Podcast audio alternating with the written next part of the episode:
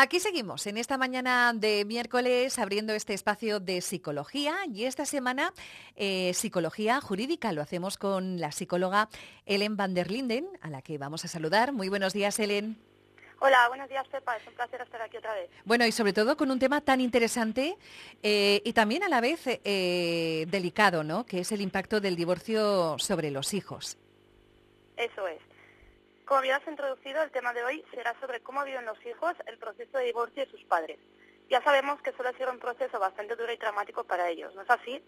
Y por eso me ha parecido interesante pues compartir algo de información útil sobre esto.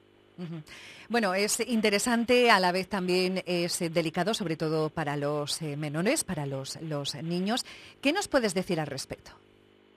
Bueno, el divorcio es un proceso considerado desagradable, en el que la mayoría de veces una o más personas salen mal paradas, ¿verdad? Esto es porque es un acontecimiento, aunque bueno, cada vez menos atípico, más o menos inesperado e incontrolable. Hay que tener en cuenta muchísimos factores que suceden durante esta separación, pero quería mencionar dos respuestas básicas de los padres que pueden marcar la diferencia respecto a cómo lo, lo va a vivenciar el menor. La primera sería la actitud que adoptan los padres ante la situación del divorcio. Y la segunda, si existe algún conflicto por resolver entre ellos y si la están solucionando o no. ¿Y qué consecuencias se pueden reportar, no puede haber, si se dan esas eh, actitudes por parte de los padres? Bueno, los hijos a veces se encuentran en medio de la disputa de un padre y el otro, y está ahí el riesgo de que pueden, puedan sentir una angustia interna con lo que se les hace sufrir bastante.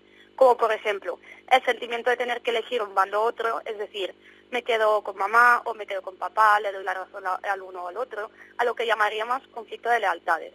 Y por otro lado, recibir mensajes contradictorios de ambas partes también les puede generar malestar y confusión. Eso también le sucede cuando se desprestigia al otro delante del niño, que sin querer termina interviniendo activamente. Os puede sonar, ¿verdad? Pues bueno, por último, pero no menos común, tener preferencia por uno de los padres por la capacidad empática de este, con el que el niño se alinea, y probablemente por la falta de habilidad del otro del que se termina dejando, eh, también les hace sentir que les están fallando al otro. Por ejemplo, eh, papi es más guay o mami me entiende mejor cuando me cuenta algo.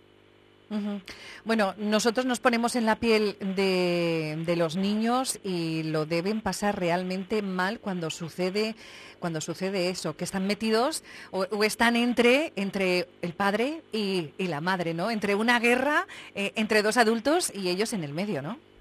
Eso es, eso es.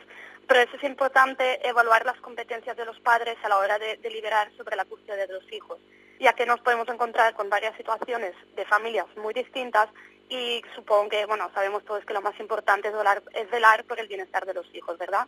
Sí, otro día podemos contar también qué hacer al respecto e intentar mejorar este malestar tanto de los hijos como de los padres. Pues te emplazo a mm, otra edición, a otro espacio para intentar, bueno, pues adentrarnos un poquito y, sobre todo conocer, ¿no? E, esas herramientas para mm, eh, mejorar, ¿no? Eh, a los niños que están viviendo esa situación un poco, un tanto complicada y sobre todo a esas edades. ¿Dónde te podemos encontrar?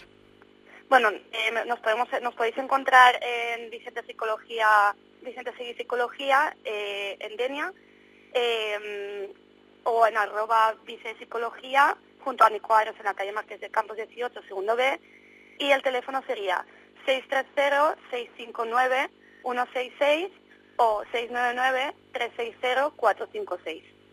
Bueno, pues Helen, eh, psicóloga jurídica, muchas gracias por atendernos y en el siguiente espacio eh, que tengamos vamos a tratar de ese tema que también es muy interesante, intentar ayudar a los más pequeños en esas situaciones. Muchas gracias.